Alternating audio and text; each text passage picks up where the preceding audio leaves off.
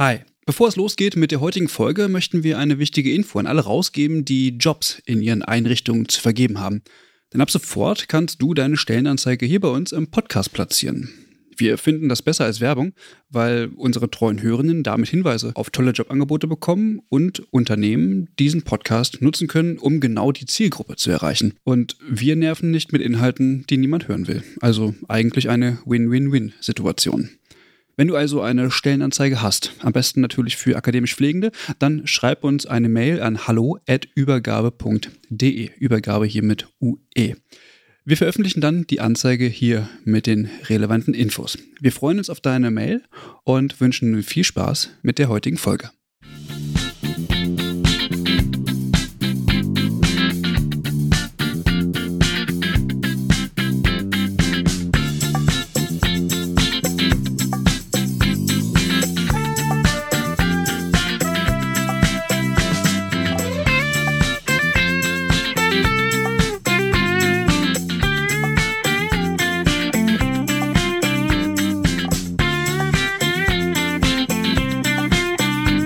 Herzlich willkommen zu einer neuen Folge des Übergabe-Podcasts.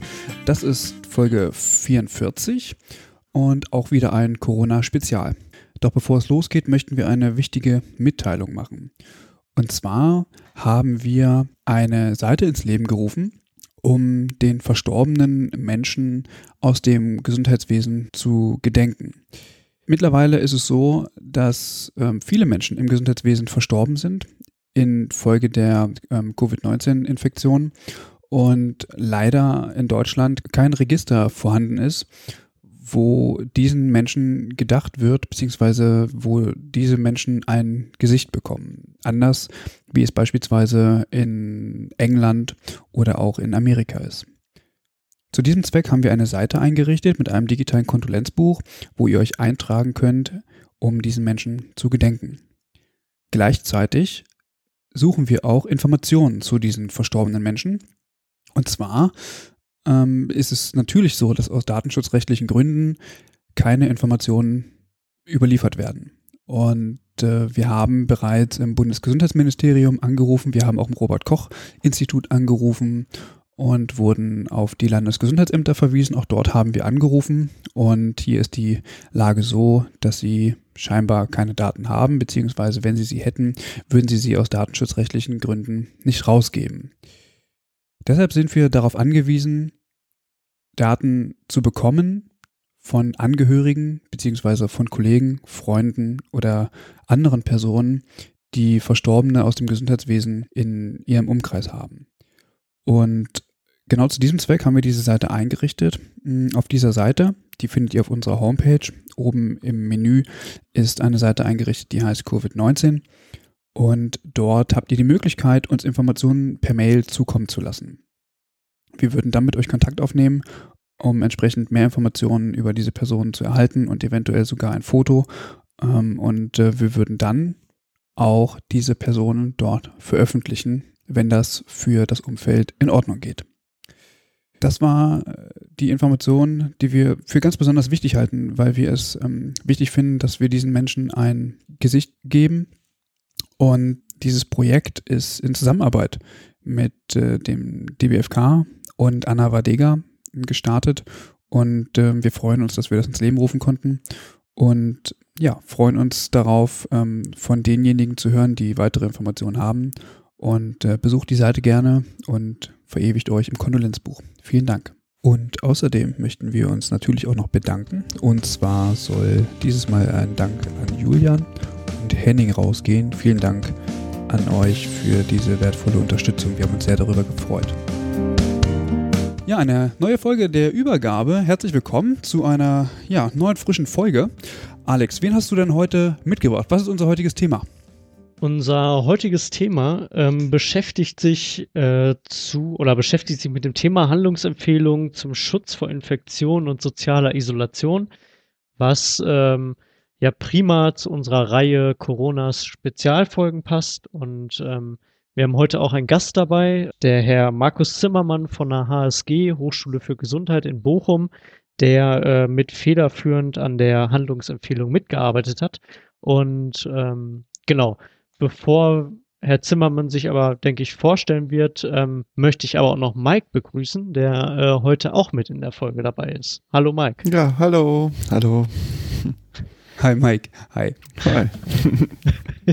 genau. Herr Zimmermann, ähm, wollen Sie sich einmal kurz vorstellen? Ja, kann ich gerne machen. Hallo, mein Name ist Markus Zimmermann. Ich bin seit 2015 an der Hochschule für Gesundheit, habe da inzwischen eine Professur für pflegerische Versorgungsforschung. Ähm, ich bin seit 2017 dort auch Gründungsdekan für das Department Pflegewissenschaft. Ja, von Haus aus bin ich ursprünglich mal Theologe gewesen und habe noch weiter Soziologie und Gerontologie studiert. Ich bin seit ja, der Jahrtausendwende im Bereich Pflegewissenschaft tätig in verschiedenen Funktionen. War zuerst in Halle an der Saale wissenschaftlicher Mitarbeiter, später dann in verschiedenen Stellen der Uni Bremen und der Matthias Hochschule in Rheine. Ja, und im Augenblick bin ich im Homeoffice. Ähm, das heißt, die Hochschule für Gesundheit ist geschlossen, wegen Corona natürlich. Und ich versuche, alle meine Arbeit von Osnabrück aus zu erledigen. Sind Sie denn bisher verschont geblieben vom Coronavirus? Also ganz ehrlich bin ich mir nicht ganz sicher. Aber ich hatte eine ganz komische, kurzweilige Erkrankung äh, ganz zu Beginn. Damals wurden aber nur die getestet, die aus dem Ausland kamen. Es kann aber auch eine andere Grippe gewesen sein. Und ansonsten bin ich, das war aber ein ganz glimpflicher Verlauf. So gesehen bin ich in etwa verschont geblieben. Okay, gut. Ich glaube, bei uns im Team gab es auch bisher noch keinen Fall, oder? Also ich für meinen Teil kann sagen, ich bin bisher gesund. Mike, wie ist bei dir? Warst du krank?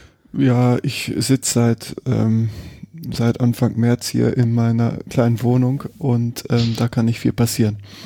Also. keiner rein und keiner raus. Passt keiner rein, oder was? Nein, das ist hier alles abgeriegelt und ähm, die Schotten sind runtergefahren. Hier okay. Das passiert nichts.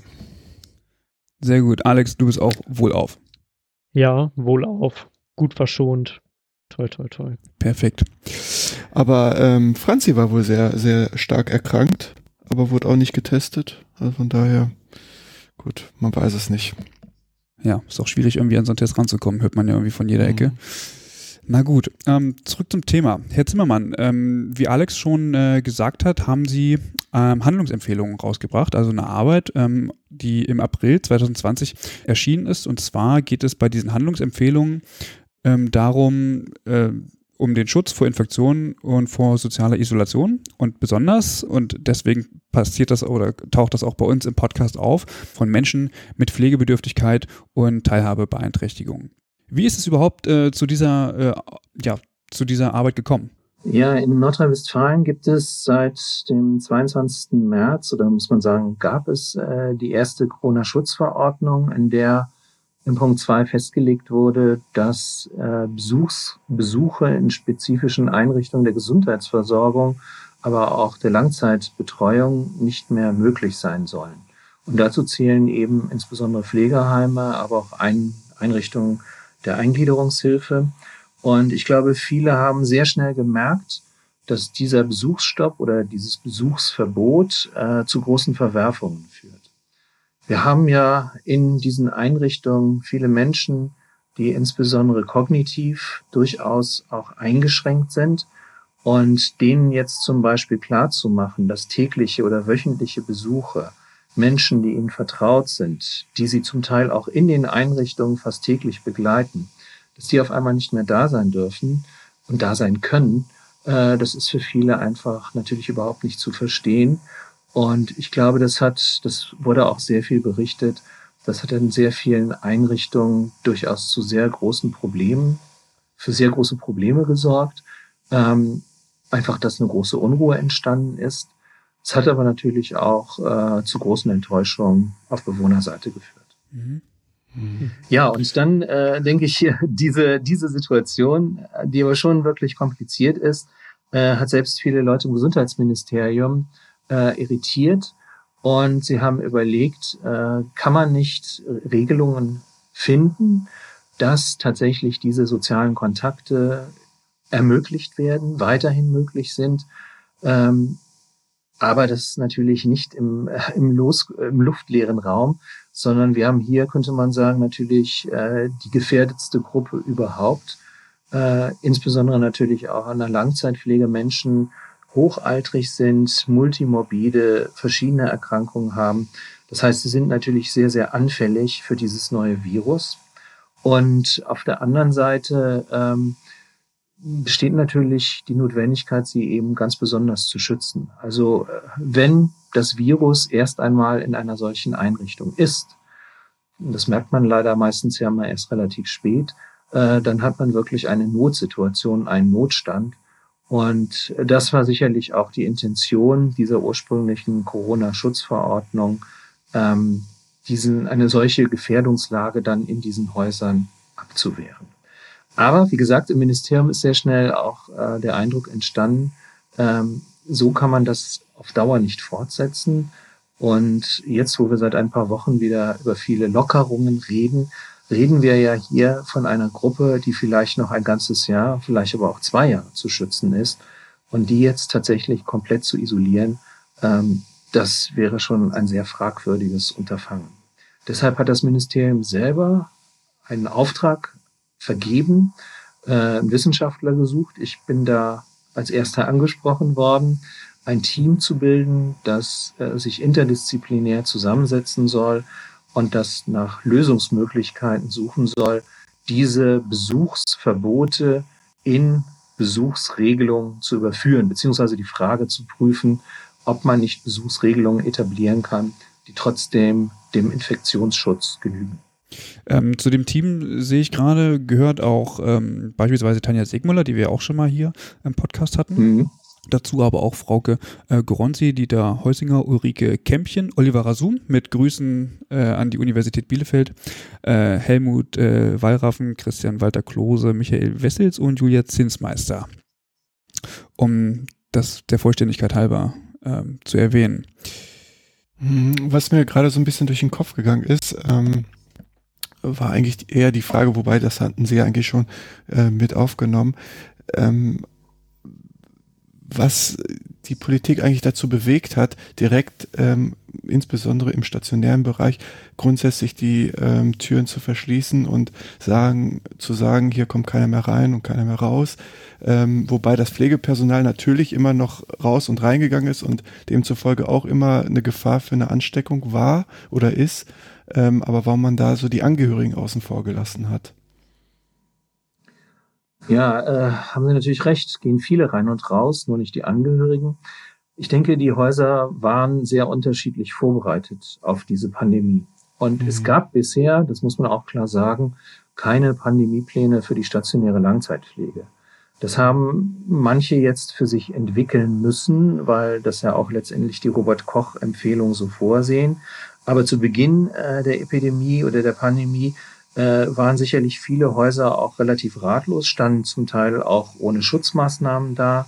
Es gibt da sehr, sehr unterschiedliche Berichte aus den Häusern oder von den mhm. Häusern.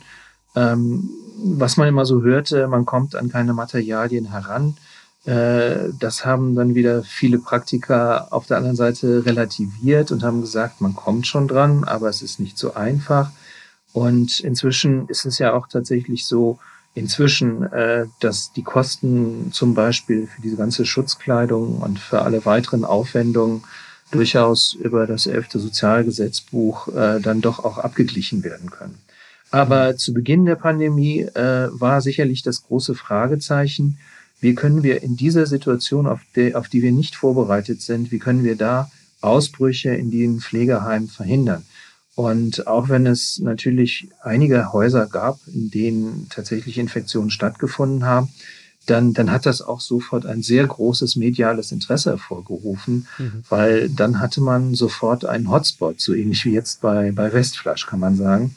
Mhm. Und äh, das, äh, das merken Sie auch tatsächlich in, in den Kreisen, in denen das passiert ist, an der Mortalitäts- an den Mortalitätszahlen. Also da, da sind dann auch wirklich viele Menschen gleich ernsthaft erkrankt und gestorben. Und auf der anderen Seite muss man sagen, so gesehen haben diese Schutzmaßnahmen an vielen Stellen aber auch gewirkt. Und äh, einfach weil wir, äh, glaube ich, gerade auch in dieser Altersgruppe, in dieser Bevölkerungsgruppe durch diese Maßnahmen äh, auch ja auch äh, zum Teil sehr viel positiven Schutz erzeugen konnten. Mhm. Ähm, das aber auf Dauer jetzt tatsächlich so fortzusetzen, das habe ich ja eingangs versucht, äh, ein bisschen zu verdeutlichen. Das bedeutet natürlich, dass Menschen, ähm, die wie du und ich äh, natürlich enge Angehörige haben oder auch Familienmitglieder, Ehepartnerinnen und Ehepartner. Äh, ich meine, wir leben auch abgeschottet zu Hause in unseren Haushalten. Aber wenn jetzt auf einmal zum Beispiel der Ehepartner nicht mehr jeden Tag, äh, wenn ich keinen Kontakt mehr zu dem haben kann, das ist natürlich schon etwas Einschneidendes, was man in der häuslichen Situation so nicht hat. Und da sieht man vielleicht auch nochmal diesen drastischen Unterschied, äh, wenn man eben in einem solchen Lebens, in so einem Lebensbereich wie einem Pflegeheim lebt. Das ist ja das eigentliche Zuhause in dem Moment. Und dort über vielleicht Wochen, Monate ähm, so abgeschnitten zu sein, äh, kann man sagen, von, von, von den engsten, von den engsten Sozialkontakten, das äh, ist tatsächlich schon auch eine Herausforderung. Jetzt haben Sie in Ihrer Arbeit ähm, beschrieben, dass die Kontaktsperre ähm, womöglich einen größeren Schaden hervorrufen kann als die Infektion als solche. Ähm, welche Schäden genau, also meinen Sie damit? Ja, das hängt natürlich auch sicherlich immer ganz von der Möglichkeit ab, das äh, verarbeiten zu können. Weniger emotional, sondern vor allen Dingen auch kognitiv. Ähm, wir haben es ja, wenn man jetzt mal denkt an, an ältere Menschen, die äh, ja, die nach wie vor komplett am Leben teilnehmen, die die Zeitung lesen, äh, die kognitiv wenig eingeschränkt sind, die finden natürlich schon Wege, damit umzugehen und das zu verstehen. Aber wir haben äh, in, gerade in den äh, Langzeitpflegeeinrichtungen haben wir 50 bis 70 Prozent der Bewohnerinnen mit kognitiven äh, Einschränkungen, zum Teil milder, mittlerer, aber auch sehr starker Natur. Und äh, wenn jetzt hier zum Beispiel das tägliche Gegenüber von heute auf morgen wegbricht oder nicht mehr kommt, ähm, dann kann das äh, natürlich erstmal zu Angstzuständen führen, das kann aber auch zu Depressionen, zu Apathie führen. Die gesamten Umstände können natürlich aber auch noch ein zusätzliches Delir bewirken, dass eben das, was bisher an vertrautem äh, Lebensumfeld, Lebensumständen da ist, dann laufen noch Leute mit Schutzmasken rum und so weiter und so fort. Äh, da steckt auch Potenzial für ein Delir drin. Und ähm, es wird ja gerade bei Menschen mit Demenz häufig auch überhaupt nicht erkannt. Äh, so gesehen haben wir da schon auch eine große Gefährdungslage durch diese soziale Isolation selber. Und äh, ja, da dann zu sagen, äh, das alles wird in Kauf genommen, um diesen, äh, um das Risiko so minimal zu halten, was eben durch zusätzlichen Besuch wie Angehörige eben vergrößert wird, das ist, denke ich, dann schon eben ein Abwägungs- und ein, ja, auch, ein, auch eine ethische Frage.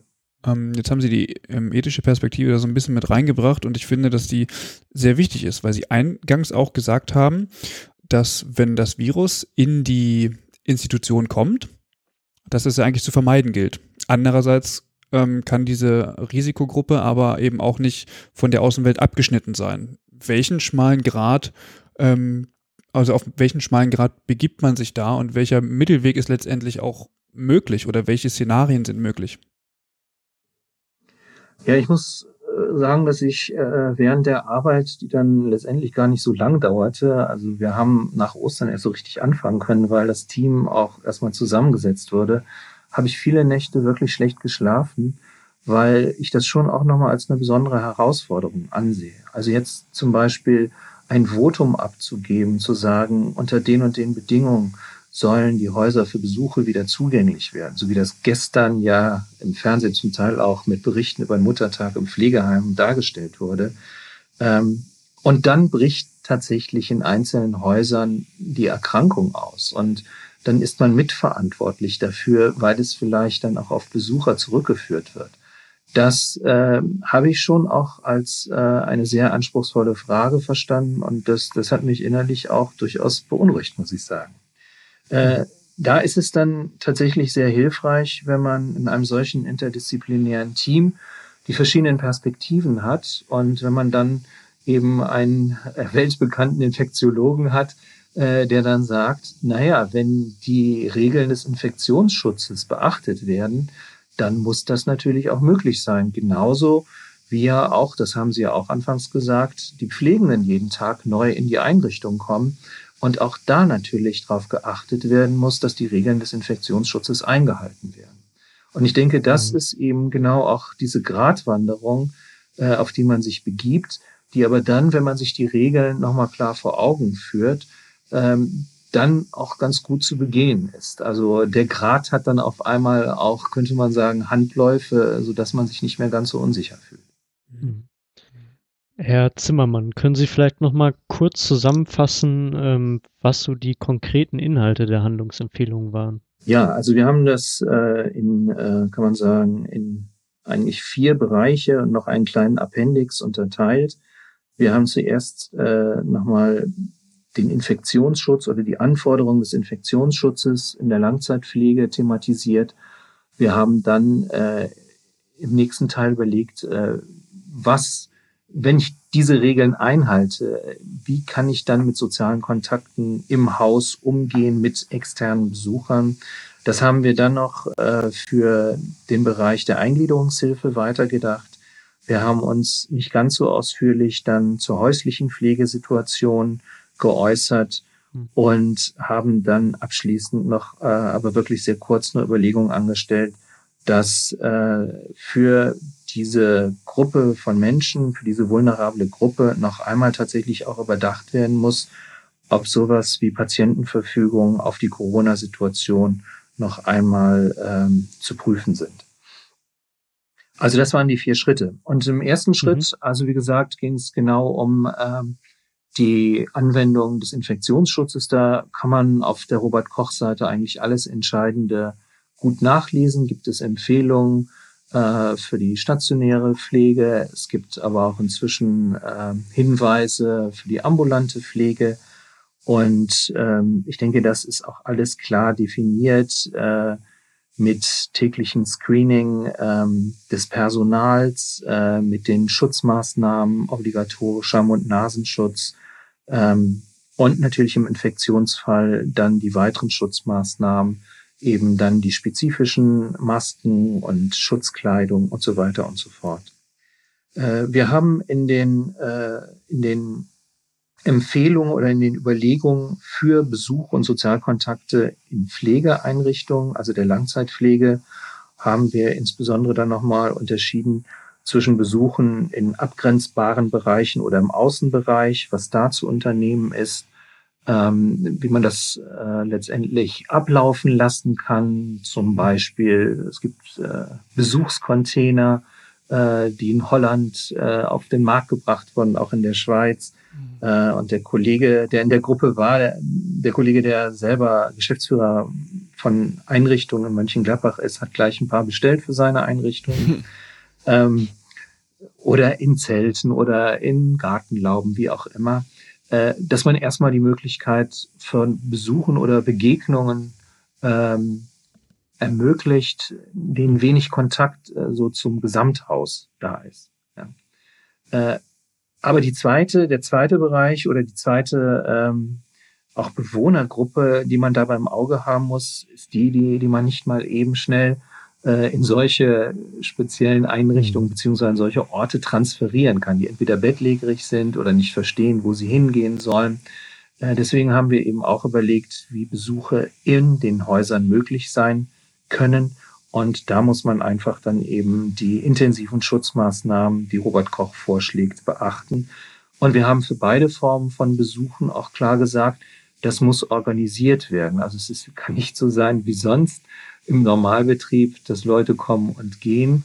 Äh, nein, das muss organisiert werden. Da braucht es eine Planung, vielleicht äh, natürlich eine Terminplanung. Ähm, da müssen Dinge vorbereitet und geregelt werden. Da muss eine Art Gesundheitsscreening erfolgen. Und da muss im Zweifelsfall auch durch die Einrichtung begleitet werden hin zu den Angehörigen, um hier äh, das Risiko einfach zu minimieren. Ich finde es ganz gut, dass äh, jetzt diese Umsetzung, also die Corona-Schutzverordnung ist ja jetzt geändert worden, um diese Besuche zu ermöglichen, dass da sehr mhm. viel von dem, was wir vorgeschlagen haben, aufgenommen wurde. Ähm, der zweite Bereich oder der dritte Bereich ist äh, der Bereich äh, der Eingliederungshilfe. Äh, hier haben wir eben vor allen Dingen auch nochmal darauf hingewiesen, ähm, dass wir hier auch sehr unterschiedliche Menschen haben, je nach Grad der Beeinträchtigung, dass hier nicht nur die sozialen Kontakte fehlen, sondern auch die Tagesstruktur zum Beispiel durch Schule oder durch Werkstatt, äh, durch geschützte Werkstätten wegfällt mhm. und haben auch hier Hinweise und Empfehlungen gegeben, wie das zu kompensieren ist. Im Bereich der ambulanten häuslichen Pflege ging es natürlich auch insbesondere um Schutzmaßnahmen, dass das letztendlich auch gewährleistet sein muss, dass die Arbeit, also die Pflegenden dort arbeiten, gut ausgestattet sein müssen und dass äh, letztendlich die Angehörigen auch äh, Möglichkeiten haben müssen, in dieser Situation Entlastung zu finden. Hm. Ja, das vielleicht zu den Bereichen. Ja, glauben Sie oder denken Sie, ähm, dass diese Leitlinie oder diese Empfehlung äh, auch zu mehr Druck in den Einrichtungen führen können, weil äh, sie natürlich jetzt auch gefordert werden, äh, hm. Besuche mhm. zu ermöglichen und dementsprechend die Vorkehrungen zu treffen. Das aber alles natürlich während einer Pandemiezeit, wo wahrscheinlich noch mehr Mitarbeitende erkranken oder sich krank melden, wo der Personalschlüssel sowieso sehr, sehr dünn ist. Und ähm, hat man das, hat man da noch was ähm, mit berücksichtigt oder vielleicht noch weitere Empfehlungen für die Politik mit auf den Weg gegeben, damit äh, aus der Personalperspektive heraus Besuche auch ermöglicht werden können und nicht nur rein aufgrund von ähm, Vorkehrungen zur Nicht-Weitertragung der Infektion? Ja, also wir haben ganz klar reingeschrieben, dass es natürlich abhängig davon ist, wie die Situation vor Ort ist. Äh, es ist ja jetzt zum Beispiel auch so, dass äh, wenn ein Infektionsfall im Heim vorliegt, äh, dass dann diese Besuche zum Beispiel nicht ermöglicht werden. Äh, und wir, wir haben auch geschrieben, dass, dass die Frage, wie man es organisiert, natürlich von der Situation auch der Pflege vor Ort abhängig ist. Und ähm, man kann da letztendlich keine, keine ganz klare Verallgemeinerung leisten. Wir haben dann empfohlen, dass wöchentliche Besuche möglich sein sollen. Das äh, zeigt aber schon, dass tatsächlich äh, hier ein zusätzlicher Aufwand entsteht. Jetzt ist die mhm. Frage, also auch dieser Planungs- und Steuerungsaufwand. Ähm, da muss man eben sehen, wer, wer, wer kann damit ins Boot genommen werden, äh, ist es vielleicht in einigen Fällen manchmal der soziale Dienst, äh, weil vielleicht ohnehin gerade äh, einige Tagesaktivitäten nicht so durchgeführt werden können wie sonst. Klappt aber auch vielleicht nur dann, wenn äh, nicht gerade die halbe Belegschaft erkrankt oder in Quarantäne ist, weil auch da springt dann der soziale Dienst natürlich mitunter ein. Also das sind äh, natürlich ganz ernstzunehmende Fragen. Und so gesehen kann man da auch keine allgemeinen Regelungen oder Richtlinien abgeben. Es kann jede Woche wieder etwas anders aussehen. Und ich denke, dafür haben auch die Angehörigen dann Verständnis.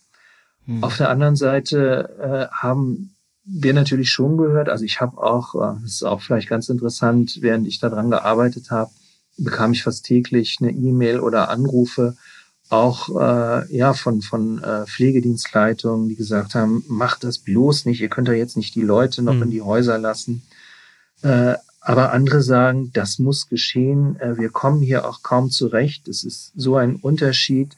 Äh, unsere Bewohnerinnen drehen am Rad, weil ihnen einfach was fehlt. Das verschärft die Situation noch mal so sehr. Also auch da sieht man wieder, könnte man sagen, dieses äh, Widersprüchliche. Und eins muss man natürlich aber auch sagen. Äh, und da waren wir auch sehr froh, dass wir natürlich zwei Praktiker dabei hatten, ähm, die jetzt nicht aus dem Kontext Wissenschaft oder Hochschule oder Recht kamen und die gesagt haben, äh, es gibt Häuser, die sind gut vorbereitet, die haben auch einen anderen Personalschlüssel als andere Häuser und natürlich äh, muss so etwas gewährleistet sein. Anders ist es sicher, wenn äh, tatsächlich Krankheitsfälle vorliegen oder Quarantäne, aber da, denke ich, braucht man eben auch diesen Handlungsspielraum, dass äh, das vielleicht nicht jede Woche gleich aussehen kann. Ich hätte noch mal eine Frage zu der Zusammensetzung der Gruppe. Ähm, inwieweit wurden denn die, ja, die Erfahrungen oder auch die Meinungen der Bewohner oder auch ähm, Bewohnerbeiräte berücksichtigt? Also wenn man gerade schaut, dass das, das äh, Langzeitpflegeeinrichtungen ja auch ja nach demokratisch, äh, demokratischen oder auch ja doch demokratischen Idealen ja auch diese verfolgen. Also wie wurde die Meinung berücksichtigt? Wie wurden die Erfahrungen oder auch Haltungen mit eingebunden? Wir haben sie nicht institutionell direkt eingebunden, aber wir hatten eine Vertreterin der BIVA dabei, eine Juristin, die Frau Hemmchen, und die vertritt sehr viele Angehörige genau in diesem mhm. Bereich. Und äh, das war, denke ich, schon eine ganz gute Ausgangsposition, eine ganz gute Perspektive, um letztendlich auch äh, tatsächlich diese, diesen Blickwinkel mit drin zu haben, auch diese Interessen. Und das waren auch sehr wichtige Perspektiven. Genauso auch wie die Kollegin äh, Zinsmeister, die eher aus diesem Bereich Inklusion äh, aus rechtlicher Perspektive argumentiert hat. Ähm, es ist ohnehin sehr schwierig, überhaupt so eine Arbeitsgruppe erstmal mhm. Stantepede zusammenzutrommeln. Äh, aber dadurch, dass wir ja mit diesen beiden Juristinnen, äh, denke ich, sehr nah an den Interessenvertretungen auch dran waren, habe ich mich dabei gut und sicher gefühlt, die Interessen da auch mit berücksichtigen zu können. Sie haben äh, im, im, im Zuge der ähm, Beschreibung der Isolation auch vom Digital Divide gesprochen. Ähm, was genau hat es damit eigentlich auf sich? Ja, letztendlich geht es eben darum, dass äh, die Zielgruppe, die sich in diesen Einrichtungen befindet, eben häufig nicht so stark davon partizipieren kann. Ähm, also ich denke, jüngere Leute in der Eingliederungshilfe, die werden das genauso gut machen wie meine Jungs hier zu Hause. Aber insbesondere ältere Menschen, äh, ja, die haben einfach da auch zum Teil einen großen Nachholbedarf. Auch wenn es natürlich mitunter immer äh, Berichte gibt über die, äh, die aktiven äh, Silver Surfer und so weiter. Mhm. Ähm, wir haben ja auch seit, äh, ich glaube jetzt ein oder zwei Jahre in Nordrhein-Westfalen zum Beispiel ähm, die Anforderung, dass die Pflegeeinrichtungen äh, WLAN ausgestattet sein müssen, um hier auch bestimmte Dinge nachzuholen. Ich weiß, dass das äh, in anderen europäischen Ländern, Norwegen und so weiter, seit zig Jahren Standard ist. Und es geht einfach darum, dass äh, tatsächlich äh, diese Generation oder diese Zielgruppe auch äh, noch nicht so stark an diesen sozialen Medien auch partizipiert. Und mhm. entweder sie haben kein Smartphone, mit dem man mal eben ja einfach Bildtelefonie betreiben kann, äh, oder sie können es nicht bedienen. Äh, das alles sind natürlich einfach dann auch Ausgangspunkte, die äh, dazu führen, dass dann der Kontakt abbricht. Ja. Und äh, ich werde es zum Beispiel nie vergessen, äh, wie oft ich, ähm, also meine Mutter hat selber, ich glaube, sechs oder sieben Jahre in verschiedenen Pflegeheimen gelebt, äh, wie oft ich da immer mal vorbeischauen musste, um zum Beispiel die Fernbedienung des Fernsehers einzustellen, weil sie sonst, äh, ja, weil sie sonst irgendwie den ganzen Tag da vor dem grauen Ding gesessen hätte. Ähm, anfangs ging das auch noch, weil sie in Osnabrück war. Und äh, das, das sind einfach so Beispiele, äh, wo ja diese fehlende Technikbeherrschung auch nochmal dazu führt, dass die Isolation noch umso stärker wird. Ich würde vielleicht sogar noch einen Schritt weiter gehen und sagen, dass es diesen Digital Divide nicht nur bei den Patienten gibt, sondern auch auf Seiten des Pflegepersonals. Also, weil wir okay, ja, ja, ja. weil wir ja seit ja. Jahren ja auch gucken können, dass dass keine Investition, wie Sie schon gesagt haben, in digitale Infrastruktur stattgefunden hat und mhm. ähm, jetzt nicht nur im Langzeitbereich, auch vielleicht in Akutkliniken ähm, da ein enormer Nachholbedarf auch noch besteht. Also wie gehe ich vielleicht mit Smartphones um? Wie mhm. kann ich äh, Gesundheits- oder so digitale Technologien auch in meinen Versorgungsprozess mit einbauen? Ne? Also dass man dass das auch ein Thema ist, was wir generell längerfristig auch angehen müssen. Aber Alex, ähm, äh, äh, privat nutzen die das doch. Also jetzt Pflegende. Ja, aber nicht alle, ne? Nö, natürlich, na, natürlich nicht alle. So, es gibt immer noch so ein paar, gibt immer noch ein ja. paar Leute, die, na, ja, na klar. Aber heißt das aber jetzt, heißt das jetzt, dass sie den Umgang in der Praxis nicht beherrschen oder ähm, können sie einfach bestimmte äh, Systeme nicht bedienen, weil quasi Investitionen fehlen. Also wie, wie meinst du das jetzt? Beides, ne? Beide Perspektiven, die du ansprichst. Auf der einen Seite fehlen die, wobei man kann ja auch nicht sagen, dass die Investitionen fehlen. Es gab äh, ja ein Programm zur Verbesserung der digitalen Infrastruktur ne, für in der mhm. Langzeitpflege. Mhm. Ähm, also das auf der einen Seite und auf der anderen Seite würde ich auch einfach sagen, dass dieses Thema generell in der Pflegeausbildung ja auch zu kurz kommt oder auch im Studium. Mhm. Wobei man sagen muss, dass jetzt eine eigene, äh, einige Studiengänge oder auch äh, innerhalb der Ausbildung die Themen jetzt mehr fokussiert werden oder in den äh, Mittelpunkt rücken. Ja, haben Sie völlig recht, weil ich bin ja auch an der Ausbildung sehr intensiv beteiligt. Wir haben ja auch äh, seit zig Jahren Pflegestudiengang in Bochum. Und äh, nein, es ist ein ganz wichtiges Thema. Wir haben das jetzt äh, mit der Reakkreditierung auch nochmal neu in unser Curriculum verankert und haben jetzt, äh, jetzt aber auch, kann man sagen, erst äh, bei uns in unserem Skills Labs, in unserem Trainingsbereich äh, die elektronische Patientenakte eingeführt, beziehungsweise führen sie jetzt zum Wintersemester ein weil wir das natürlich auch für wichtig halten, dass man hier frühzeitig äh, einfach auch damit konfrontiert wird und hier seine Kompetenzen entwickelt. Und da, da würde ich Herrn Hochmut auch völlig recht geben, da gibt's nach wie vor einen riesen Nachholbedarf. Und äh, das merkt man dann in solchen Zeiten tatsächlich ja auch nochmal ganz besonders. Und äh, ich kann mich dann mancher Stelle auch nicht ausnehmen, äh, gut, jetzt, jetzt habe ich mal gezoomt, geskypt und so weiter und so fort. Ähm, und wir machen Lehre damit ja im Augenblick auch. Äh, aber da besteht tatsächlich noch großer Entwicklungsbedarf. Und äh, ich habe mich ein bisschen gewundert, dass in diesem Rahmencurriculum für die neue Pflegeausbildung, für die generalistische, tatsächlich auch dieser ganze Bereich Digitalisierung sehr, sehr dünn ist. Also da, da sind wir alle nicht immer so, äh, so ganz geistesgegenwärtig. Und wenn andere Expertinnen, Experten immer sagen, Mensch, in fünf Jahren, äh, da wird das hier alles komplett anders ablaufen und ihr bereitet eure Leute da immer noch nicht richtig drüber vor, äh, doch, doch nicht so richtig drüber vor. Das, äh, das muss man ernst nehmen und ja, das zeigt sich im Augenblick sicher auch. Ich mhm. ähm, hätte mal eine Frage, also jetzt zu einer Einschätzung, da können sich auch ganz gerne alle mal beteiligen. Ich glaube, die Frage haben wir noch nie gestellt. Und zwar, woher kommt eigentlich, äh, dass zum Beispiel so Themen wie Digitalisierung nicht auf der Agenda sind? Hat das was damit zu tun, dass das System irgendwie so langsam ist? Also weil, weil die Mühlen irgendwie so langsam malen oder weil die Leute, die in dem System sind, einen Verdruss haben, was umzusetzen? Also was ist eure Einschätzung, dass das einfach nicht kommt? Muss ja einen Grund haben. Ich denke, das ist einfach kein Thema, was zu unterrichten gilt. Das macht man so nebenbei. Wahrscheinlich. Was natürlich von der Denkweise her falsch ist. Äh, das führt zu nichts. Aber so könnte ich mir das vorstellen, auf jeden Fall. Ja, dass man deswegen die Lehrinhalte nicht noch auf Digitalisierung ausrichtet, weil der Lehrplan sowieso schon so voll ist.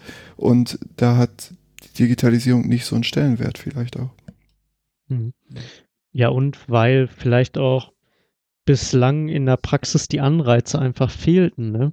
Auf mhm. digitale Infrastruktur umzustellen oder ähm, ja, mehr Assistenzsysteme vielleicht einzuführen. Und da sind wir eigentlich ja auch wieder beim Digital Divide. Wenn man in die anderen europäischen Länder guckt, da gab es ja von der EU auch ganz viele Empfehlungen, auch schon, ich glaube, um 2015, 16 rum, mhm. digitale Kompetenzen auch zu fördern, ne, innerhalb der Gesellschaft. Und ähm, das auch irgendwie mit Gesundheitskompetenzen zu koppeln. Und das ist ja auch immer so ein Thema, was äh, man ja jetzt auch in der Corona-Krise sieht, ähm, wo sich die Deutschen auch irgendwie schwer mit tun. Ne? Mhm. Davon ab sind wir auch ein absolutes Entwicklungsland. Also wie Herr Zimmermann gerade schon gesagt hat, wir haben vor zwei oder drei Jahren verbindlich äh, WLAN in alle stationäre Einrichtungen in NRW bekommen oder muss umgesetzt werden. Ich, ich meine, vor zwei Jahren, als ich in Amerika war, hatten die Bewohnerinnen alle eine Alexa auf dem Zimmer und haben sich ihren Speiseplan und ihre Veranstaltung über das Alexa vortragen lassen. Also, ähm, ja. Bei Amazon bestellt. Ja. also es ist verrückt einfach, was möglich ist und was dann wirklich gemacht wird hier. Ich glaube, da ist an vielen Stellen auch immer so die Sorge, dass jetzt muss ich mich auch noch darum kümmern dass sowas mhm. als so eine Anforderung on top gesehen wird, ja, oder auch mhm. sowas wie elektronische Bewohnerinnenakte, äh, Patientenakte. Klar, das gibt's natürlich vielerorts, aber ähm, da kriegt man schon wieder Angst, noch mehr dokumentieren. Aber äh, das darf ja natürlich so nicht sein. Es, es soll ja eigentlich die Arbeit erleichtern und abnehmen. Und äh, das Ziel muss ja sein, über, ja, über Digitalisierung äh, letztendlich Prozesse auch nochmal zu vereinfachen, äh, ich kann auch das böse Wort rationalisieren sagen, äh, es soll ja eher weniger werden. Aber ich glaube, das passt manchmal nicht so ganz in, in diese Themen, die man sonst so hat, Entbürokratisierung. Dabei könnte man auch damit sicher entbürokratisieren, weil vielleicht viele Dinge dann einfacher nicht nur zu dokumentieren sind, sondern auch zu planen sind und äh, auch zu vernetzen sind. Also warum nicht, äh, warum nicht die Pflegeplanung mit, äh, mit, mit, mit der Qualitätssicherung koppeln und äh, hier einfach auch gemeinsame Datenbasis zu schaffen. Auch das gibt's in den USA, würde ich mal behaupten, seit Ende der 90er Jahre. Und da kann man sich natürlich auch vieles mit erleichtern. Das ist tatsächlich ähm, das gewesen, woran ich gedacht habe. Also ob dieses pflegerische Selbstverständnis eigentlich dazu führt, dass wir uns gar nicht mit Digitalisierung auseinandersetzen wollen. Also dass wir irgendwie das nicht mhm. als, als Teil oder von, von ähm, als Tätigkeitsfeld von, von Pflege sehen, dass wir einfach digitaler werden müssen. Hm. Habe ich so gedacht. Aber vielleicht liege ich damit auch falsch. Ich will ja auch niemandem was unterstellen, das ist ja Quatsch. Was ich aber nicht verstehen kann, ist, dass alle um uns rum scheinbar, und das nehmen wir ja auch so wahr, ähm, digital weiter vorn sind so und das liegt vielleicht auch ein Stück weit an der Infrastruktur. Da kann man den Institutionen und den Personen vielleicht manchmal auch gar nicht so die, äh, den schwarzen mhm. Peter zuschieben, aber gleichzeitig auch nicht zu wollen. Also, also auch als, als Land, als Deutschland nicht zu wollen, um zu sagen, okay, wir wollen einfach auch digital viel besser dastehen und unsere, gerade im Gesundheitssystem, unsere Prozesse einfach verschnellern, verschlanken und einfach besser machen. Also das nicht zu wollen, das finde ich einfach extrem negativ und das, scheint ja wirklich vorsätzlich zu sein. Seit Jahren weist man darauf hin und nichts passiert. Na gut. Ja. Ähm, jetzt sind wir soweit mit der Digitalisierung gekommen. Ich hätte noch eine Frage mhm. eigentlich wegen äh, stationärer Langzeitversorgung. Und zwar, was äh, mir gerade noch durch den Kopf gegangen ist, gibt es irgendwelche Bestrebungen, eine gute Datenlage zu schaffen? Also wie war es, als wir die ähm, Türen verschlossen haben in den alten Pflegeeinrichtungen? Wie ist es jetzt, wenn wir es öffnen, wenn wir versuchen, einen anderen Weg zu gehen? Also Vorher war es ja eher so ein Schwarz-Weiß. Jetzt haben wir so ein, so ein Mischmaß und man guckt jetzt lösungsorientiert, ähm, ein Angebot zu schaffen. Wird das irgendwie begleitet, evaluiert? Schaut man sich äh, die Daten an, versucht man irgendeine Evidenz zu schaffen oder ähm, ja, keine Ahnung. Wissen Sie irgendwie was über derzeitige Projekte diesbezüglich? Nein, nein, leider nicht. Und äh, natürlich wäre es super, wenn man da gleich eine Begleitforschung zu initiieren könnte. Mhm. Äh, man kann es natürlich schon versuchen, auch aus dem Blickwinkel der Versorgungsforschung vielleicht dann äh, eben rückblickend zu machen, äh, zu schauen, was gab es für Vorfälle, für Vorgänge in dieser Zeit, äh, sofern dann eben Häuser ihre Dokumentation öffnen. Wäre, denke ich, auf mhm. jeden Fall was Lohnendes. Gabriele Meyer hat das auch gefordert, dass unbedingt jetzt in diesen ganzen Zeiten der Reglementierung im Bereich der Pflege auch dieser schwierigen Situation, dass man natürlich hier viel mehr Begleitforschung bräuchte, um letztendlich auch zu vernünftigen Einschätzungen zu kommen, äh, ob das, was man tut, richtig ist äh, und äh, ja, wie man sich vielleicht auch in Zukunft nochmal anders auf solche Situationen vorbereiten kann. Hm. Ja, zumal jetzt ja auch noch die Dokumentation seit Beginn ausgesetzt wurde. Also soweit ich weiß, muss ja auch nichts mehr großartig dokumentiert werden in den Einrichtungen. Also ist ja eine völlige Blackbox sozusagen. Was, äh Nein, die Qualitätsprüfungen sind ausgesetzt, ne? So, Aber okay. ähm, also kann jetzt nicht. ich glaube, hm. es wird weiterhin, das hoffe ich, auch dokumentiert. Aber ähm, nach dem Motto, ähm, wir haben jetzt Notstand und äh, jetzt können wir endlich mal äh, frei das, das tun, das genuin Pflegerische, äh, das ist es halt auch nicht, weil wir brauchen mhm. Informationen. Also der Name des Podcasts sagt ja schon, dass man einfach Informationen braucht, äh, sonst gibt's keine Übergabe.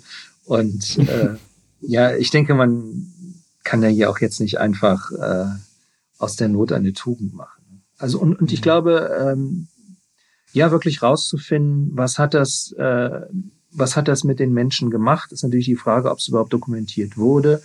An manchen Stellen braucht man sicherlich auch eine ärztliche Einschätzung. Ob die in dieser Zeit erfolgt ist, wage ich auch zu bezweifeln. Ähm, also, aber gut, es, es, sind sicher auch einfach Parameter, äh, vorstellbar Indikatoren, die man nutzen kann, um, um sich einen Eindruck von diesen Geschehnissen zu machen. Ja. Hm. Ähm, was ich mich gefragt habe bei dieser äh, ganzen Isolierungsthematik, ob das nicht eigentlich auch ein Problem mit der Verfassung geben könnte. Also wie ist eigentlich das rechtlich zu bewerten? Können Sie dazu was sagen? Ja, also äh, im Detail vielleicht nicht so, aber es steht auch in unserem Gutachten drin, ähm, weil unsere beiden Juristinnen das auch nochmal sehr stark äh, formuliert haben. dass äh, die Verordnungen durchaus äh, im Hinblick eben auf diese Grundrechte nochmal zu hinterfragen sind. Äh, sie kamen auch zu der Einschätzung, dass das an einigen Stellen einer Überprüfung wohl nicht gerecht werden würde oder nicht standhalten würde. Und äh, daher denke ich, war auch von Seiten der Politik äh, sehr bewusst, dass es hier eine Korrektur braucht. Ja. Umso, umso besser, dass das, äh, es ist zwar schnell alles runtergefahren worden, aber umso besser, dass das jetzt relativ schnell auch, äh, wenn nicht revidiert, aber doch zumindest kompensiert wurde.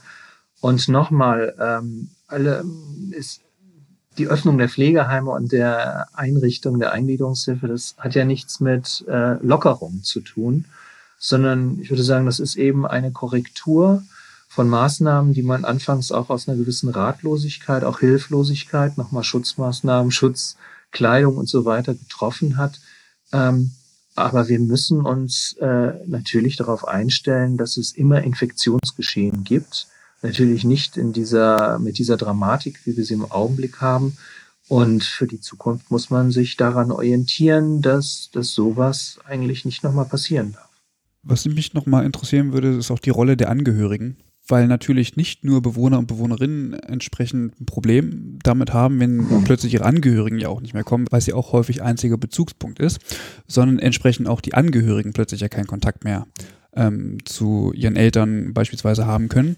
Wie ist hier die Gemengelage zu bewerten und was für Auswirkungen hat das? Ja, also äh, auch da haben Angehörige tatsächlich sich gemeldet per E-Mail oder angerufen und äh, haben letztendlich ihre Notsituation geschildert, haben aber auch gesagt, äh, wenn ich da nicht mitwirken kann, auch an der täglichen Versorgung, dann läuft das schief. Nicht unbedingt, weil vielleicht äh, die Pflege das nicht hinkriegt, sondern weil vielleicht meine Frau, meine Mutter, mein, mein Vater, äh, ich sag's jetzt mal an einem Beispiel, äh, eben nur vernünftig essen, wenn ich dabei bin und so weiter und so fort. Also äh, es geht ja auch ähm, nicht nur um diese emotionale Bindung, das geht auch tatsächlich mitunter in diese, in diese Alltagsbegleitung mit hinein.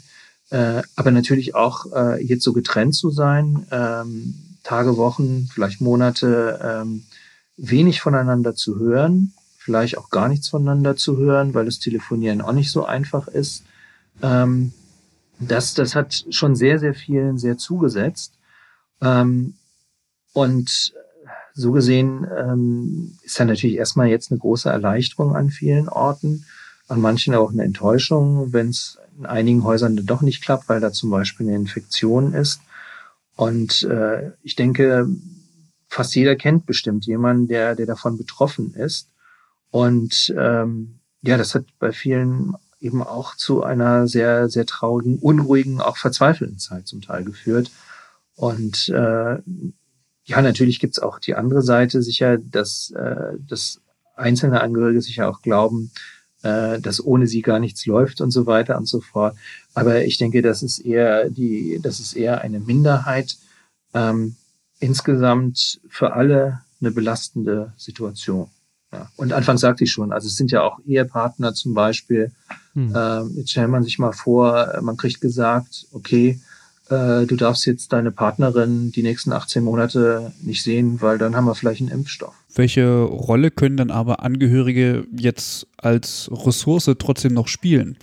Ähm, also wie können sie denn jetzt trotzdem, ich sag mal, ja, sich gewinnbringend äh, irgendwie einbringen, um das Ganze so ein bisschen zu entschärfen? Ja, also ich glaube, auf der einen Seite ist es sicher wichtig, bei äh, dieser Belastung, aber auch der Verzweiflung, äh, jetzt zum Beispiel von Trennung oder einer von reduzierten Kontaktmöglichkeiten, das wird ja wahrscheinlich eine Zeit noch so bleiben, äh, letztendlich auch Verständnis für die Einrichtung zu haben, ähm, die eben schon einen Aufwand damit äh, auf sich nehmen müssen, der eben sonst nicht vorliegt. Und äh, ja, so die Hoffnung, gegenseitiges Verständnis auch zu entwickeln, äh, dass man einander braucht.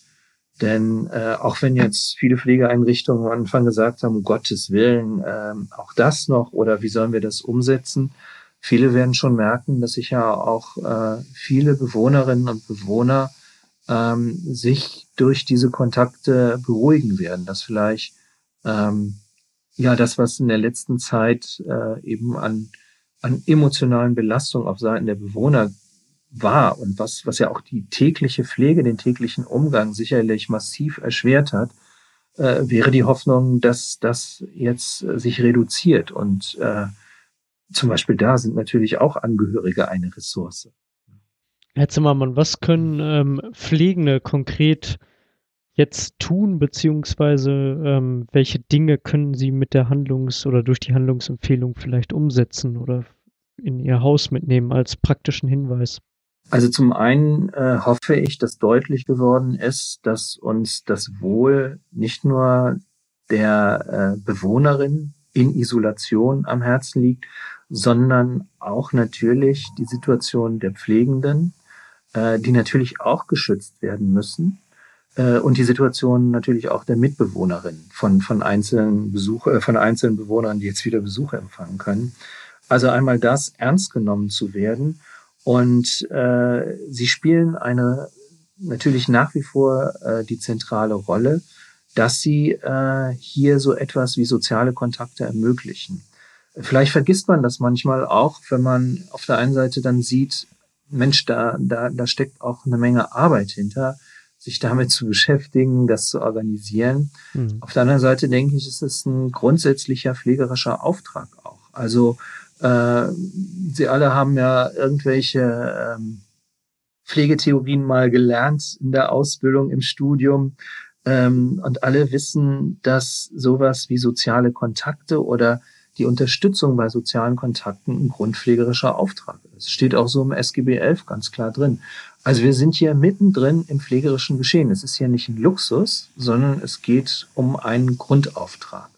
Dass der natürlich jetzt ein bisschen aufwendiger ist als sonst, das ist klar. Aber äh, das muss eigentlich auch ein gutes Gefühl geben, äh, dass man hier eine ganz wichtige und zentrale Rolle spielt. Und ansonsten hoffen wir, dass die Handlungsempfehlungen, äh, dass man sieht, dass sie so gefasst sind, äh, dass sie nicht absolut sind. Es sind äh, natürlich überhaupt kein Richtliniencharakter, es sind Empfehlungen. Mhm. Ähm, und diese Empfehlungen sind auf die Situation des einzelnen Hauses anzupassen.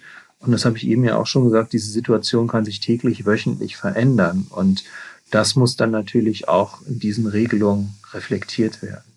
Es ist übrigens, äh, ich weiß nicht, ob das bekannt ist, es wird übrigens gerade auch eine Leitlinie von der DGP entwickelt, äh, könnte sagen, fast zum gleichen Thema. Also nur für die Langzeitpflege zunächst, aber demnächst auch wohl für die ambulante Pflege, also nicht für den Behindertenbereich. Und äh, haben dann ein bisschen mehr Zeit vielleicht als wir. Wir haben das ja hm. wirklich in großer Eile zusammengetragen ähm, und können vielleicht auch nochmal an einigen Stellen ein bisschen detaillierter äh, verschiedene Optionen und Wege darstellen, mhm. ähm, was vielleicht dann auch im Alltag nochmal sehr hilfreich sein kann. Mhm. Ähm, ja, Mike? Ja, nee, ich wollte nur allgemein einmal ähm, noch fragen, wo kann ich denn die Handlungsempfehlung ähm, erhalten oder wo kann ich, kann ich mir die im Internet runterladen oder ja, kann man ja, die bestellen? Die, nee, äh, die ist, ähm, die ist auf der Seite des Max, findet man die äh, in diesem Corona-Bereich. Äh, ich mhm. denke, man kann es auch einfach googeln. Wenn man den Titel kennt, dann wird man es ganz leicht finden auf der Homepage vom Ministerium für Arbeit, Gesundheit und Soziales. Mhm. Ja. Perfekt. Genau, wir werden das aber auch nochmal bei uns in den Show Notes natürlich verlinken. Ähm, Wunderbar. Genau. ähm, Herr Zimmermann, ich habe ähm, noch eine Frage, die von Anfang an so ein bisschen äh, mitschwingt. Und zwar bei diesen ganzen Sicherheitsmaßnahmen, die getroffen werden, um die Bevölkerung zu schützen, ähm, taucht das Thema von äh, dem, zum Schutz der Risikogruppen immer irgendwie gesondert auf, habe ich das Gefühl. Ähm, müsste man eigentlich unterstellen, dass so die, der Schutz von Risikogruppen, also von, von kleinen äh, Gruppen von Personen, mh, irgendwie nicht in der Gesamtheit gedacht wird, also dass das irgendwie vergessen wurde und mhm. dass daher irgendwie so, solche Regelungen dann irgendwie erstmal kommen, die wirklich ethisch ja auch äh, fraglich sind? Ja, ich glaube, wenn, äh, wenn man auf so eine Pandemie gut vorbereitet ist, ähm, dann hat man vielleicht so etwas auch schon einmal reflektiert. Jetzt kann man sagen, in Asien äh, gab es schon zwei Pandemien oder Epidemien in den letzten 20 Jahren, die äh, durchaus ja eine ähnliche Tragweite hatten. Und die haben das alles schon mal durchspielen können. Ähm, ist bekannt, dass seit 2012 auch ähm, über ähm, über das Gesundheitsministerium solche Pläne zumindest mal angedacht wurden oder dass eine Expertengruppe da Hinweise gegeben hat. Ja. Ehrlich gesagt habe ich die noch nicht ausführlich studiert. Äh, aber man hätte sich insgesamt natürlich anders darauf vorbereiten können. Und man hätte natürlich auch, ähm, wenn man das ernst genommen hätte, hätte, hätte Fahrradkette, kann man jetzt sagen, ähm, dann, dann, dann hätte man Schutzmaßnahmen von Anfang an in großer, also Schutzkleidung, Schutzmasken in großer Anzahl zur Verfügung gehabt. Man hätte vielleicht viel schneller gewusst, ähm, wie man mit der Situation ähm, auch alltagstauglich nach wie vor umgehen kann. Und äh, da waren wir einfach schlecht vorbereitet. Es ist ambivalent. Auf der anderen Seite kann man natürlich sagen, diese ganzen Schutzmaßnahmen, auch wenn sie äh, vielleicht rechtlich, äh, ethisch, wie auch immer, ähm, zweifelhaft, fragwürdig sind und waren, äh, waren ja auch nicht ganz erfolglos. Also wenn man zumindest sich Mortalitätsziffern anschaut, dann hat das ja an vielen Stellen bei uns irgendwie funktioniert. Und ähm, da kann man ja viel drüber diskutieren, wie das an manchen Stellen ja im Augenblick gemacht wird. Äh, letztendlich hat jeder nur dieses eine Leben. Und wenn man sagt, äh, mhm. zunächst ist erstmal die Mortalität doch, ähm, ja, ich will nicht sagen, am erträglichen Ausmaß geblieben, aber sie ist deutlich niedriger als vielleicht äh, in anderen Regionen oder in anderen Ländern, äh, dann muss man natürlich sagen, dann hat das auch was damit zu tun, dass hier diese Schutzmaßnahmen sehr schnell und sofort gegriffen haben. Äh, wir haben eben versucht zu verdeutlichen, dass die Kollateralschäden dann zum Beispiel auf psychischer Ebene mitunter weit größer sind als, als diese Effekte, die, man hier jetzt äh, in der Mortalitätsziffer erreicht hat. Äh, aber wenn man in Zukunft besser vorbereitet ist, ähm, ich denke, dann wird man andere Wege gehen als mit dieser, mit diesen Isolationsmaßnahmen. Ja, in der Folge 40 mit ähm, Karl Lauterbach haben wir diesen Bericht ähm, nochmal angesprochen. Und zwar ist das der Bericht zur Risikoanalyse im Bevölkerungsschutz von 2012 und äh, mhm. dort, mhm. genau, und dort, dort sagt er auch, dass das bekannt gewesen ist und mhm. dass aber niemand gehandelt hat. Und das ist ja das Interessante daran. Äh, es hat sich einfach niemand, ähm, ja, ich sag mal, zuständig gefühlt, um irgendetwas umzusetzen. Wie Sie schon sagen, hat das nun Gott sei Dank geklappt. So, ich habe auch wenn man jetzt irgendwie das jetzt aktuell zur Frage nochmal umformulieren muss, ob sich das nicht gerade dreht und ob wir uns unseren Vorsprung jetzt irgendwie so ein bisschen verbauen und ob es auch zu Ende jetzt ist mit der Solidarität, aber das ist wiederum ein anderes Thema. Trotzdem, mhm. ähm, ja, finde ich, kann das kein, kann das letztendlich keine Ausrede sein. Also ich würde jetzt mal Ausrede in Anführungsstrichen setzen, wenn wir darüber sprechen, dass wir die Bevölkerung schützen, aber gleichzeitig nicht daran denken, dass eventuell und also was heißt eventuell, der Großteil unserer Bevölkerung ist alternd. So und da mhm. man kann davon ausgehen, dass das einfach immer eine Risikogruppe darstellt. So und das ist jetzt finde ich auch erstmal egal, ob das jetzt tatsächlich ähm, der Ausfall von Kraftwerken ist oder irgendwie äh, jetzt ein Virus beispielsweise. Ich finde, das sind auch äh, schützenswerte Personengruppen so die man scheinbar schlichtweg einfach vergessen hat und jetzt äh, ja Gefahr läuft, oder zumindest ist das meine Sorge, dass sie irgendwie weggesperrt werden. Und das finde ich einfach dramatisch. Mhm. Ja, das ist es auch auf jeden Fall. Und ähm, ja, Risikokalkulation hat eben immer etwas mit einem großen Maß von Nichtwissen zu tun. Und äh, das macht es ja leider auch aus. Und äh, da kann man dann sich immer auf die eine Seite schlagen, nämlich auf die Seite derjenigen, die diese, Gefähr diese Risiken ernst nehmen äh, und etwas tun wollen, oder auf die, die sagen, äh, das Risiko ist doch äh, vergleichsweise gering und lasst uns doch lieber an den aktuellen Problemen arbeiten, als an dem, was unter Umständen nie eintreten wird. Ähm, das bleibt natürlich äh, schon auch ja auch eine gewisse Dilemmasituation, wobei äh, diese, dieser, dieser Bericht oder diese Expertise aus dem Jahr 2012 ähm, das ja sehr stark konkretisiert hat. Und äh, im Prinzip ist vieles tatsächlich so passiert, ähm, wie, wie damals avisiert wurde. Mhm. Und ähm, ja, vielleicht schärft das nochmal jetzt auch das Bewusstsein, äh, wie man damit umgehen muss. Und ich denke, im Nachhinein war es ein klarer Fehler, das nicht gemacht zu haben. Und äh, also hier müsste man sagen, hier müsste ein Fehlermanagement greifen und man müsste mal analysieren, was dazu geführt hat, dass das nicht ernst genommen wurde. Nur Fehler will nie einer machen, äh, obwohl Fehler ja überall passieren. Ist ja auch gerade im Gesundheitswesen so, dass äh, man doch häufig lieber Fehler vertuscht oder, oder sagen wir mal lieber so äh, Fehler verheimlicht, bevor man Fehler managt. Äh, das ist eine, eine Riesenchance, auch zu lernen und zu überlegen, äh, wie gehen wir tatsächlich mit solchen Risiken zukünftig um äh, und sind nicht hinterher wieder, äh, ja, äh, gucken hier, sind so völlig überrascht. Denken hier, wie, wie konnte es denn nur so weit kommen? Genau, genau sind so mhm. super überrascht. Ähm, obwohl es eigentlich sehr klar ähm, differenziert dargestellt wurde, dass die Wahrscheinlichkeit sehr, sehr hoch ist.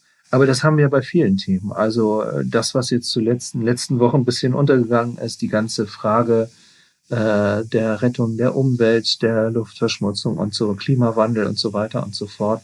Wir haben da ja eine sehr ähnliche Diskussion.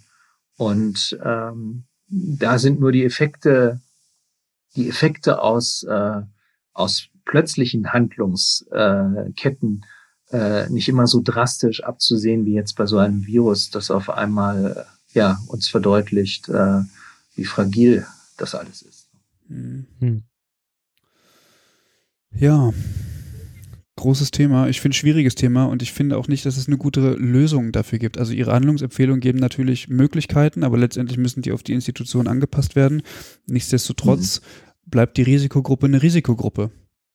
Ja. Mhm. Und ich finde, es muss, ja, irgendwie ein Weg. Aber ich finde, ja, ja, ja, da muss ich kurz reingrätschen, weil ich finde, das, es bewegt sich aber in die richtige Richtung. Also es kann nicht sein, dass man anhand von keiner Datengrundlage und kein Wissen über etwas einfach Menschen komplett isoliert und dieses typische Schwarz-Weiß-Denken anlegt und sich keine Lösung für die Problematik überlegt. Also wie wir in den Daten sehen oder wie wir auch in den Infektionszahlen sehen, haben die Schließungen vielleicht dazu geführt, dass es nicht ganz so dramatisch geworden ist, aber weltweit ist es oder was heißt weltweit, in Deutschland ist ein Großteil der Menschen, die gestorben sind, sind Menschen aus, den, äh, aus der stationären Langzeitversorgung. Mhm. Also irgendwie hat dieses Abriegeln dann auch nicht so viel gebracht, wie man sich es eigentlich erwünscht hat. Also ja, da, wie viel, wie viel Leid da auch geschehen ist. Also wenn man dann die Einzelfallberichte hört, dass äh, äh, Kinder ihre Eltern nicht mehr gesehen haben, die äh, äh, über mehrere Wochen hinweg und dann sind die Eltern plötzlich verstorben, die konnten sich nicht mehr verabschieden, durften dort nicht mehr mhm. zu denen. Also das sind ja, äh, das ist ja ein Drama hoch zehn. Und ähm, ja, das hat man einfach nicht berücksichtigt und deswegen finde ich das schon gut, dass man sich auf jeden Fall Gedanken macht. Meiner Meinung nach auch ein bisschen verspätet. Ähm, aber mhm. gut, es ist auf jeden Fall, es passiert was. Das ist nur ein, das ist ja nur ein Teil, Mike. Äh, ich, ich finde auch, dass ältere Leute das Recht haben sollten, an dieser Entscheidung ja auch mitzuwirken. Also es gibt vielleicht auch Absolut, Menschen, die, ja. die sagen, ich möchte nicht isoliert werden, ich möchte da rausgehen. Und wenn ich halt erkranke, mhm. ja okay, dann mhm. ist das eben so.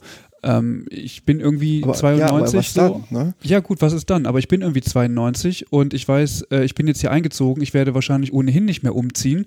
Ähm, und ich habe das irgendwie für mich angenommen, mein Schicksal. Und deswegen möchte ich jetzt ganz gerne einfach noch weiterleben. Und ob ich jetzt morgen sterbe oder in, mhm. äh, in anderthalb Jahren, so, das ist für mich in Ordnung. Also ich finde, so viel Freiheit muss den Leuten ja auch zugesprochen werden und nicht auf Teufel komm raus, ähm, sie zu schützen vor etwas, was sie eventuell ähm, umbringen könnte. Also ich will das jetzt gar nicht verharmlosen oder so, aber ich finde, der eigene Wille muss auch zur Geltung kommen. Ja, natürlich, aber dann muss ja auch garantiert werden, dass diese Leute keine weiteren infizieren. Also wenn ich sage, mir ist das völlig egal und äh, ich lebe mein Leben so weiter, wie ich möchte, wohne aber in der stationären Langzeitversorgung, wo neben mir äh, Frau Schmidt und Herr Günther leben, die äh, mit zig Vorerkrankungen und Adipös und was weiß ich nicht alles ja. äh, neben mir wohnen und ich, mir ist das aber egal und infiziere mich asymptomatisch ja, was passiert dann? Naja, allen kommt Also es natürlich ist, ist, keine, ist keine individuelle Entscheidung mehr, ne? Das ist halt schwierig. Ja, das kannst du den Leuten äh, erzählen, die in Stuttgart gerade auf die Straße gehen. Weil ich finde, es ist Mhm. eine kollektive Aufgabe, nicht nur, also ich finde, ähm, dass, die, dass der Verlauf dieser Pandemie oder jetzt in Bezug auf, auf Deutschland in der, im Rahmen der Epidemie äh, durchaus von den Leuten entschieden wird, die aus unserer Generation kommen, möchte ich mal meinen.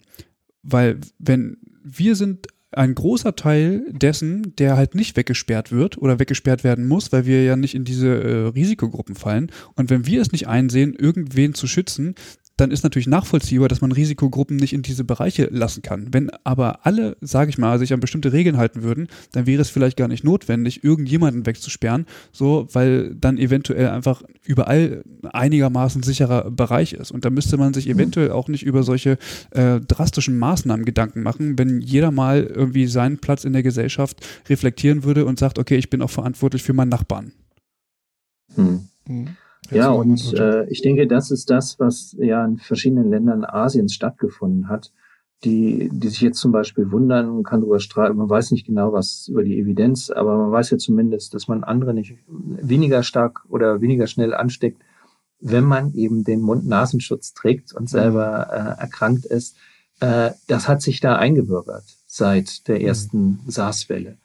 Und die verstehen nicht, wie, also Leute, die aus Asien hier hinkommen, die, die denken, wir sind, wir laufen alle nackig rum, weil, weil wir nur gerade mal im Geschäft irgendeinen irgendeinen Mundschutz aus der Hosentasche ziehen, Mhm. wo man ja auch drüber nachdenken muss, was das Sinn macht. Ähm, und da endet dann ja auch schon wieder die Verantwortung für meinen Nachbarn, wo ich das tue. Also äh, da, da haben wir wirklich Nachholbedarf. Ich glaube, wichtig ist trotzdem nochmal zu sagen, ähm, dass tatsächlich äh, die Stimme der derjenigen ähm, auch von epidemiologischer Seite, die zu Beginn der Infektion gesagt haben, äh, okay, wir müssen das jetzt überbrücken, aber es ist klar, dass die Risikogruppen lange, lange Zeit isoliert werden müssen. Ähm, das ist durchaus eine große einhellige Meinung gewesen. Und äh, das darf man eben auch nicht vergessen, dass das im Prinzip jetzt doch zumindest durchbrochen ist. Ähm, einfach dadurch, äh, dass man A, natürlich sowas wie Menschenrechte sieht, auf der anderen Seite aber auch nochmal ähm, überlegt hat, ja, wie sieht das infektiologisch tatsächlich aus und was kann man dagegen tun? Und wenn da tatsächlich äh, sich alle gleichermaßen beteiligen, dann haben sie ganz recht und da Verantwortung übernehmen, dann äh, muss das nicht auf den Rücken einiger weniger, einer, einiger weniger ausgetragen werden. Ja. Mhm. Glauben Sie, ähm, dass es ein Fehler oder nicht ein Fehler, aber dass es optimaler gestaltet wäre, nicht nur auf Virologen am Anfang zu hören oder wenn man nicht nur auf Virologen gehört hätte, sondern einen Expertenrat, zum Beispiel auch mit Pflegewissenschaftlern oder andere Versorgungsforschern, Soziologen gebildet Mhm. hätte und sich überlegt hätte, was diese Ergebnisse aus der Virologie eigentlich für die Gesellschaft oder für die verschiedenen Bereiche bedeuten, wenn man das nochmal reflektiert hätte und dann Entscheidungen getroffen hätte? Ja, wenn man sich die Zeit genommen hätte, sicher. Also auch ein Herr Drosten hat zwischendurch immer mal wieder gesagt, ich, ich hätte mich auch gerne an vielen Stellen mit anderen Fachgruppen und so weiter und also mit anderen Disziplinen unterhalten. Mhm. Ich beurteile meinen Bereich und äh, natürlich interessiert mich interessieren mich auch die anderen Bereiche, aber das kann ich eben nicht von mir aus leisten. Natürlich wäre das besser und äh, deswegen war diese Zusammensetzung jetzt hier unserer Arbeitsgruppe, denke ich, auch so sehr hilfreich, ähm, dass hier diese verschiedenen Perspektiven zusammengekommen sind. Auch wenn es ja nur, könnte man sagen, eine vergleich vergleichsweise kleine Fragestellung ist, verglichen mit dem, wie man Mhm. hier im Augenblick äh, das Gemeinwesen organisiert und äh, durch, durch dieses Unwetter hindurchbringt. Das sind natürlich schon nochmal ganz andere Fragen. Und natürlich wäre es nicht schlecht, wenn man da von Anfang an nicht nur bei Anne Will oder sonst wo, äh, sondern auch äh, auf politischer Seite äh, diese interdisziplinären Expertengruppen hätte, die dann im Rahmen von Taskforces dann auch äh, adäquat beraten können und irgendwo auch das Ganze im Auge haben. Ja, wir hatten ja Ken Jebsen, Attila Hildmann. Die haben das so sehr gut bewertet Mhm. alles, die Experten. Genau. Gut. Herr Zimmermann, wie äh, würden Sie abschließend so die Arbeit in der Ad-Hoc-Arbeitsgruppe nochmal beurteilen, beziehungsweise ähm, welches Resümee würden Sie zu der Handlungsempfehlung schließen? Ja, das war äh, wirklich sehr interessant, weil, weil wir ja auch, äh, also man darf, man dürfte es ja auch niemals eine Leitlinie nennen. Äh, es gab keine Literaturstudie, weil es aber mhm. zum Teil auch wenig Literatur dazu gibt. Es gibt keine Studien, wie kommen wir erfolgreich aus dem Lock Lockdown runter. Äh, so gesehen war das äh, schon auch an vielen Stellen eine Herausforderung. Ähm, auch darüber habe ich ein paar Nächte schlecht geschlafen. Es war auch, die Gruppe war auch so ein bisschen eine Suchbewegung. Äh, wo geht's eigentlich hin? Und äh, als wir nach und nach uns dann nochmal ähm, durch die Verordnungen, durch die rechtlichen Rahmenbedingungen, durch die infektiologischen Fragestellungen, äh, die Vorgaben von Robert Koch und so weiter durchgearbeitet haben, die Rechtslage betrachtet haben hinsichtlich eben der Persönlichkeitsrechte und eben auch ähm, die pflegewissenschaftlich, das pflegewissenschaftliche Wissen um die Situation von Bewohnerinnen und Bewohner und Angehörigen. Dann hat sich nach und nach so ein Steinchen zusammengefügt und äh, mhm.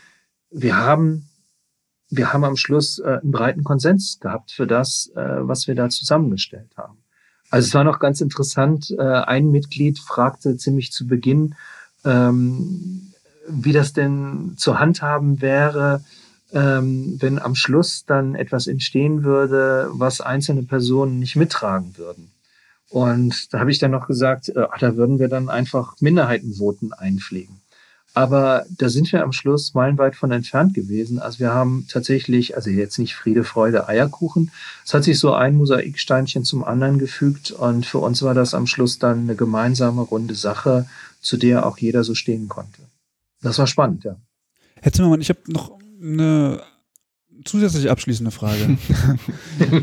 ja, aber also was, was aber einfach daran liegt, dass, dass Sie jetzt ähm, als Vertreter der Pflegewissenschaft ähm, das erste hervorgebracht haben, ähm, was so ein bisschen darauf abzieht. Und mich würde tatsächlich interessieren, ähm, wie Sie die Rolle der Pflegewissenschaft in der aktuellen ähm, Thematik in der, in der Pandemie sehen und welche Themen tatsächlich durch die Pflegewissenschaft ähm, zusätzlich besetzt werden müssen und vielleicht sogar auch noch zusätzlich können.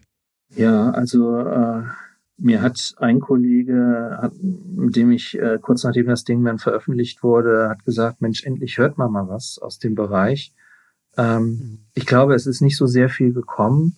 Vielleicht äh, ist es auch mitunter gar nicht so einfach. Hängt auch was hängt auch mit der Pflege in Deutschland noch mal wieder zusammen ähm, die eben von ihrer wissenschaftlichen Seite nicht immer so nah am Versorgungsgeschehen ist, wie das die ärztliche Disziplin ist. Also mhm. Ärzte behandeln und publizieren vielleicht am nächsten Tag. Hier haben wir oft eben die wissenschaftliche Pflege nicht unbedingt am Bett im Pflegeheim, sondern man braucht immer auch, auch einen gewissen Wissenstransfer von denen, die jetzt äh, in der Praxis arbeiten und denen, die dann hinterher die wissenschaftlichen, die Forschung mhm. dazu machen. Das ist natürlich im Augenblick immer noch äh, wirklich in Deutschland einfach ein Desiderat und das zeigt vielleicht auch ähm, auch ein bisschen die Schwäche, dass solche Sachen nicht mal eben so äh, von heute auf morgen dann in Publikationen münden. Ja. Also ich hätte so die Hoffnung, dass sowas wie Advanced Nursing Practice ähm, in Zukunft da diese Rolle einnehmen kann. Also auf der einen Seite in der Praxis klinisch zu arbeiten, auf der anderen Seite eben aber auch das wissenschaftliche Know-how zu haben, das dann auch in schnelle Forschungsarbeiten münden zu lassen. Weil natürlich kann man jetzt hier nicht irgendwie einen Forschungsantrag schreiben, äh, in irgendein Verfahren einreichen. Äh, also von, von der Ausschreibung bis, bis zur Bewilligung geht ja oft schon ein halbes Jahr ins Land. Ähm, da, da ist man einfach auch über solche, über solche ähm, Verfahren nicht so schnell. Und das ist sicherlich echt auch irgendwo ja, äh, dem Entwicklungsstand der Pflege in Deutschland geschuldet, dass diese wissenschaftliche Pflege nicht unbedingt in der Klinik immer sofort zu finden ist, höchstens in Stabsstellen. Äh, ansonsten wird es jetzt im Nachgang, denke ich, einiges geben, auch an Versorgungsforschung. Es gibt viele spannende Fragen. Ähm, zum Beispiel der ganze Weaning-Prozess der Corona-Patienten unterscheidet der sich von von sonstigen beatmeten Patienten. Das, da da gibt es ja viele, viele spannende pflegewissenschaftliche Fragen, auch was äh, natürlich äh, die weitere Versorgung der Patienten angeht, aus pflegerischer Perspektive, wie sieht das aus? Ähm, mit, mit, eben auch mit Vorerkrankungen, mit Multimorbidität. Äh, was sind komplexe Pflegesituationen? Gibt es Möglichkeiten?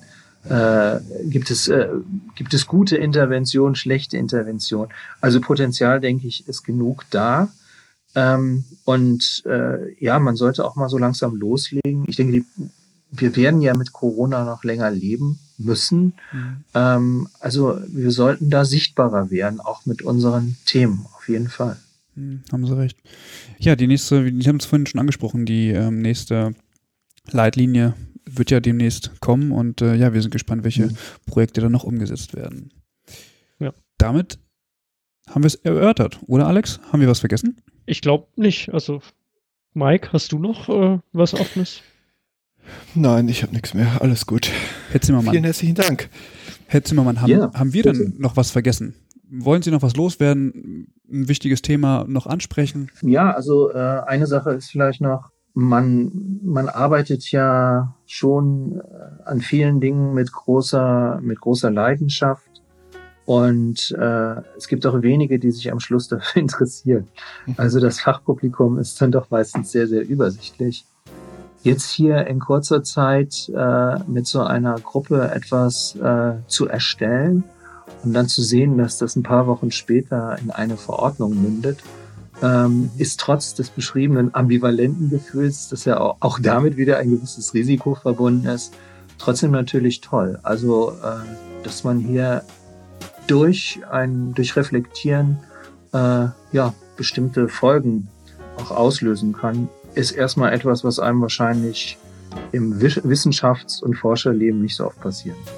Ja, vielen Dank für diese tollen Schlussworte. Für diese tollen Schlussworte. Ich finde, wenn man in dieser besonderen Zeit auch was hervorbringen kann, finde ich, ähm, also fühlt sich das sicherlich auch so besonders an, weil man sich einfach irgendwie gewinnbringend ein, also einsetzen kann irgendwie. Und ich glaube, alles, was jetzt aktuell kommt und irgendwie erhellend wirkt ähm, und weiter zur Aufklärung beiträgt, ähm, bringt ja nicht nur aus also den Forschenden oder die Forscherin weiter, sondern ähm, tatsächlich auch. Also hat nochmal einen anderen Impact auf, eine, auf, auf einer ganz anderen Ebene. Und das finde ich einfach äh, sehr, sehr, sehr lobenswert und tatsächlich auch sehr wichtig. Genau. Damit, äh, wie gesagt, äh, würde ich sagen, sind wir am Ende, oder? Ja. Mhm. Super. Gut.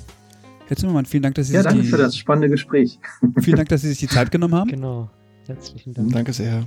Genau. Ähm, wer Interesse hat, sich an einer kleinen Diskussion zu beteiligen, kann das gerne bei uns auf der Homepage machen, übergabe-podcast.de oder auf den sozialen Medien. Da sind wir natürlich auch vertreten, wie Instagram, Twitter oder Facebook. Und ähm, genau, wir hören uns dann zur nächsten Folge wieder. Wahrscheinlich in zwei Wochen. Und ich würde sagen, die Übergabe verabschiedet sich hier. Tschüss. Tschüss. Ja, tschüss. Tschüss. Und tolles Projekt. Machen Sie es gut.